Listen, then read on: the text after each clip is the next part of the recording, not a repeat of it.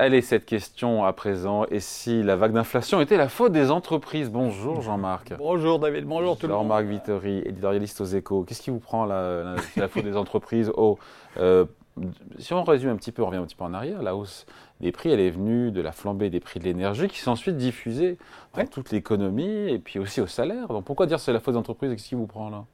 Alors, euh, les atterrés, hein, disait ça moi, tout ça. Qu'est-ce qui me prend? Ben, Qu'est-ce qui me prend? Ben, Tout simplement, il y a eu plein de travaux euh, euh académiques euh, et d'économistes, euh, aussi dans des institutions, qui ont constaté ça. Hein. Ça a été le cas à la Banque Centrale Européenne, c'est le cas au FMI, donc pas des atterrés, enfin pas des économistes d'extrême gauche de façon générale, et, et qui relèvent ça. Et c'est très différent de ce qui s'était passé lors du premier choc pétrolier. Lors du premier choc pétrolier, donc il y avait eu une flambée des prix de, de l'énergie et, ça, ça s'était euh, retrouvé surtout sur les marges des entreprises particulièrement en France, mais dans tous les pays avancés. Marges qui a été rognées. Marges d'entreprises qui ont été rognées par, euh, euh, par l'inflation au profit, si je puis dire, des salaires. C'est-à-dire que les, salaires ont beaucoup moins perdu mm. de, pouvoir d'achat que les profits des entreprises. Et là, 40 ans après, on est à Là, front inversé. se passe l'inverse. Il se passe l'inverse et c'est très original, même par rapport à d'autres vagues d'inflation. Euh, les entreprises ont réussi à, préserver, voire dans certains secteurs clairement à augmenter euh, leurs marges. Et ça en relevant leurs tarifs. Elles ont augmenté leurs tarifs. Oui, mais ça, c'est toujours en. Enfin, quand il y a une vague d'inflation, quand il y a la hausse d'un coût euh, importé, hein, en l'occurrence, ça, passe toujours par une hausse des prix. Et la question, c'est de savoir la hausse des prix, est-ce qu'elle va au salaire ou est-ce qu'elle va au profit? Cette fois-ci, elle est allée massivement. Parce que les entreprises ont augmenté les tarifs de leurs produits et de leurs services. Oui, oui, Mais encore une fois, quand il y a une hausse des prix importés, la question ensuite, c'est de savoir qui paye la facture. Est-ce que c'est l'entreprise Est-ce que c'est le salarié ou est-ce que c'est l'État par des subventions? Mais après, c'est normal que l'entreprise ait envie de, non, non, mais c'est préserver ses marges. C'est normal, mais ce qui s'était passé dans les années 70, c'est que la hausse des prix avait été telle que la demande s'était effondrée, et quand la demande s'effondre, eh ben, les entreprises ne peuvent pas passer des hausses de prix. Elles sont obligées de se battre entre elles pour euh, essayer de garder les derniers clients qui restent. Là, il s'est passé exactement l'inverse, et c'est lié à deux choses. C'est lié d'abord euh, au fait qu'on a eu des confinements, des sorties de confinement, les gens ont arrêté des dépenses, donc dès qu'ils ont pu recommencer à dépenser, ils ont dépensé, ils ont accumulé de l'épargne. Donc, euh, quand les prix ont flambé, ils n'ont pas arrêté de consommer. Euh, ça, c'est le premier point. Et puis le deuxième point, c'est qu'il y a aussi eu beaucoup d'argent public qui est tombé. Pour, euh, pour lutter contre les effets des confinements, mais aussi pour lutter contre la hausse des prix. Et ça, c'est quelque chose de très nouveau. Hein. Si vous regardez les précédentes vagues d'inflation, on n'a jamais eu des, dizaines de milliards sortis par les gouvernements pour, pour essayer de, lutter contre les effets de l'inflation. Et donc ça, ça a soutenu la demande, alors que normalement la demande aurait dû tomber parce que les prix avaient monté. Là, la demande a été soutenue et donc les entreprises en ont profité pour augmenter leurs bénéfices. Voilà, et donc une inflation par les profits, on se dit que dans l'histoire, c'est du jamais vu? Oui, c'est On est en terrain inconnu, là Voilà, euh, on est en terrain euh, inconnu. Je cite injuste euh, Christine Lagarde, encore une fois, qui est pas. je sais qu'est-ce qui lui a pris à elle aussi. Hein. elle a dit les bénéfices par unité produite ont contribué pour à peu près deux tiers à l'inflation intérieure en 2022, alors qu'au cours des 20 dernières années, leur contribution moyenne comptait pour un tiers. donc oui, on a quelque chose qui est totalement... Donc s'il y a de l'inflation, c'est la faute des entreprises ben, Si on a eu une forte hausse des prix l'an dernier, l'an dernier, et il faut être très précis là-dessus, euh, les entreprises ont joué un rôle tout à fait euh, important. Je dis l'an dernier parce que euh, si on regarde sur le premier trimestre 2023, on voit que ça commence à être différent. Avec des augmentations de salaire, pardon, il faut en parler aussi, ah oui, qui sont en cours et c'est heureux. Et les augmentations de salaire, bah, ça prend du temps. Quand une entreprise euh, relève ses prix. C'est tout de suite. Euh, c'est tout de suite. Hein. Il, y a, une réunion du COMEX. Euh, ah ben on, relève les prix de 10% lundi, ok. voilà.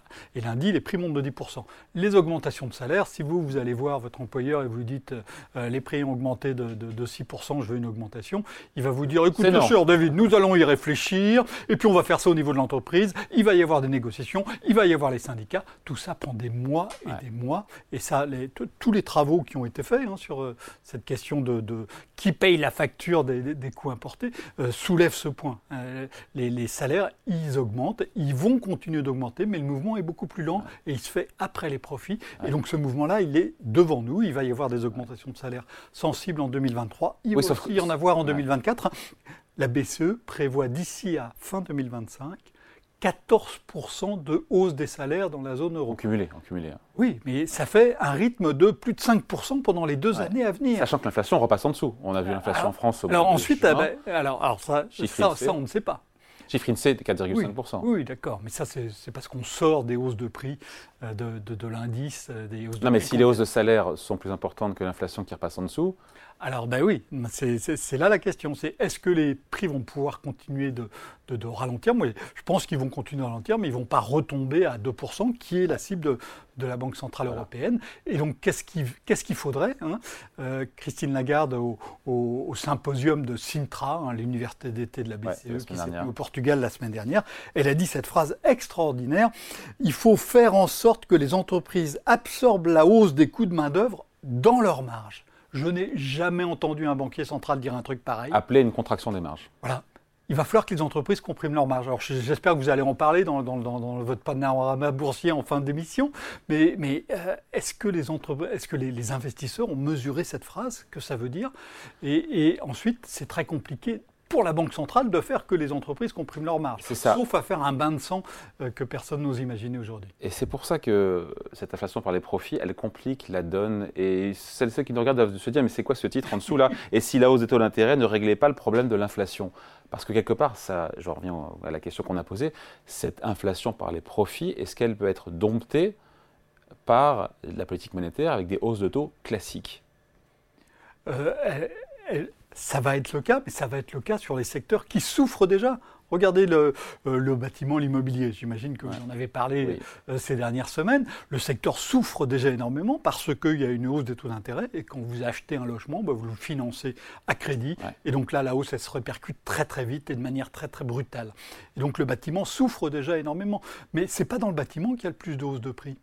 Les hausses de prix, elles se font dans d'autres secteurs qui, eux, sont beaucoup plus à l'abri des impacts de la hausse des taux d'intérêt. Donc, si Alors, Lesquels et pourquoi ils sont là euh, ben, il y a les services, un certain nombre de, euh, de services. Il y a aussi les services publics hein, qui sont cités nommément par. par euh, Et les hausses par de taux là-dessus, les hausses de taux Euh, n'ont aucun effet sur... elles ont, elles ont zéro effet sur ces secteurs-là. Donc euh, la hausse des taux d'intérêt, elle ralentit la demande globale, mais elle va avoir, si elle continue, euh, elle va avoir des effets désastreux dans des secteurs qui souffrent déjà, sans euh, régler les, questions de hausse de salaire et- de coûts dans les secteurs qui, eux, sont très protégés de la hausse des taux d'intérêt. Donc c'est un peu comme si vous frappiez euh, une mouche sur une vitre avec un marteau, euh, vous voyez ce que ça fait. Et, donc, euh, plus euh, euh, les, les semaines et les mois vont s'écouler avec des hausses de prix qui ne vont pas ralentir, plus la Banque Centrale Européenne va dire il faut maintenir, voire accroître euh, la pression, euh, plus le risque est que des secteurs souffrent énormément. Qui souffrent encore plus. euh, se- s'en sortent et que cela continue d'entretenir l'inflation. Et sur ces secteurs, qui sont souvent des secteurs protégés de la concurrence, augmentent leurs prix, qu'est-ce qu'on peut faire pour bah, faut mettre plus de concurrence dans ces secteurs-là ben, euh, c'est- l'une des, des hypothèses. hein. D'ailleurs, Benoît Queré, qui est le, le président de l'autorité de la, La concurrence. concurrence, en, en- en France, hein, l'a l'a dit tout à fait clairement. Moi, je l'avais vu il y a un mois, il était assez prudent sur cette question. Là, il s'est exprimé beaucoup plus clairement il y a dix jours en disant Oh là là, il y a visiblement des problèmes de concurrence, il va falloir y regarder de plus près. Euh, il y a une étude aussi du Centre d'études prospectives et d'information internationale qui montre clairement que les, les hausses de coûts ont été euh, transférées euh, le plus massivement dans les secteurs où la concurrence est la plus faible. Veut bien dire qu'on a bien, dans certains secteurs, euh, euh, un problème de, euh, de concurrence. Donc ça, c'est la première, le, le premier, le premier outil, politique de la concurrence. Et puis le deuxième outil, euh, c'est politique euh, fiscale ou bâton fiscal. hein. L'État peut menacer les entreprises de monter les impôts si les profits montent de manière excessive. Alors vous allez me dire c'est délirant tout ça. Je vous rappelle que l'impôt sur les sociétés en France, il a été créé pendant la Première Guerre mondiale. C'est à ce moment-là que l'impôt a été créé et il a été créé sur la notion de profit excessif. Mm. Alors c'est impossible. Non, c'est très difficile à bien faire, ok. Mais si on veut dompter vraiment cette inflation, je pense qu'il va falloir des outils qui ne peuvent pas être des outils seulement monétaires. Voilà. Et donc, euh, ça veut dire que. Et, et- mais si avec que ces outils monétaires, on pourrait revenir à 2% en augmentant encore plus les taux d'intérêt en zone euro, en les gardant plus longtemps, quitte à déprimer effectivement les secteurs qui Oui, sont mais vous déjà allez mettre par terre, vous allez, vous allez mettre par terre toute l'industrie du bâtiment pour, euh, euh, pour euh, pas grand-chose. Et, et- et d'autres secteurs qui sont très très liés au taux d'intérêt, vous allez vraiment les mettre par terre.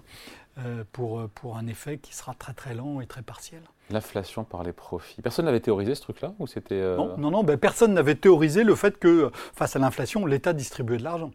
Hein. Le bouclier tarifaire l'an dernier, plus de 40 milliards d'euros. Ça ne s'est jamais vu, ça ne figure dans aucun livre de théorie économique. Ça, mm. ça a vraiment été fait sur le coup de l'urgence et donc ça amène une situation qui est totalement inédite. Voilà, à situation inédite, euh, réponse inédite. Oui. Il faudra. Merci beaucoup. Point de vue signé Jean-Marc Vittori, éditorialiste aux échos. Merci Jean-Marc. Merci à vous.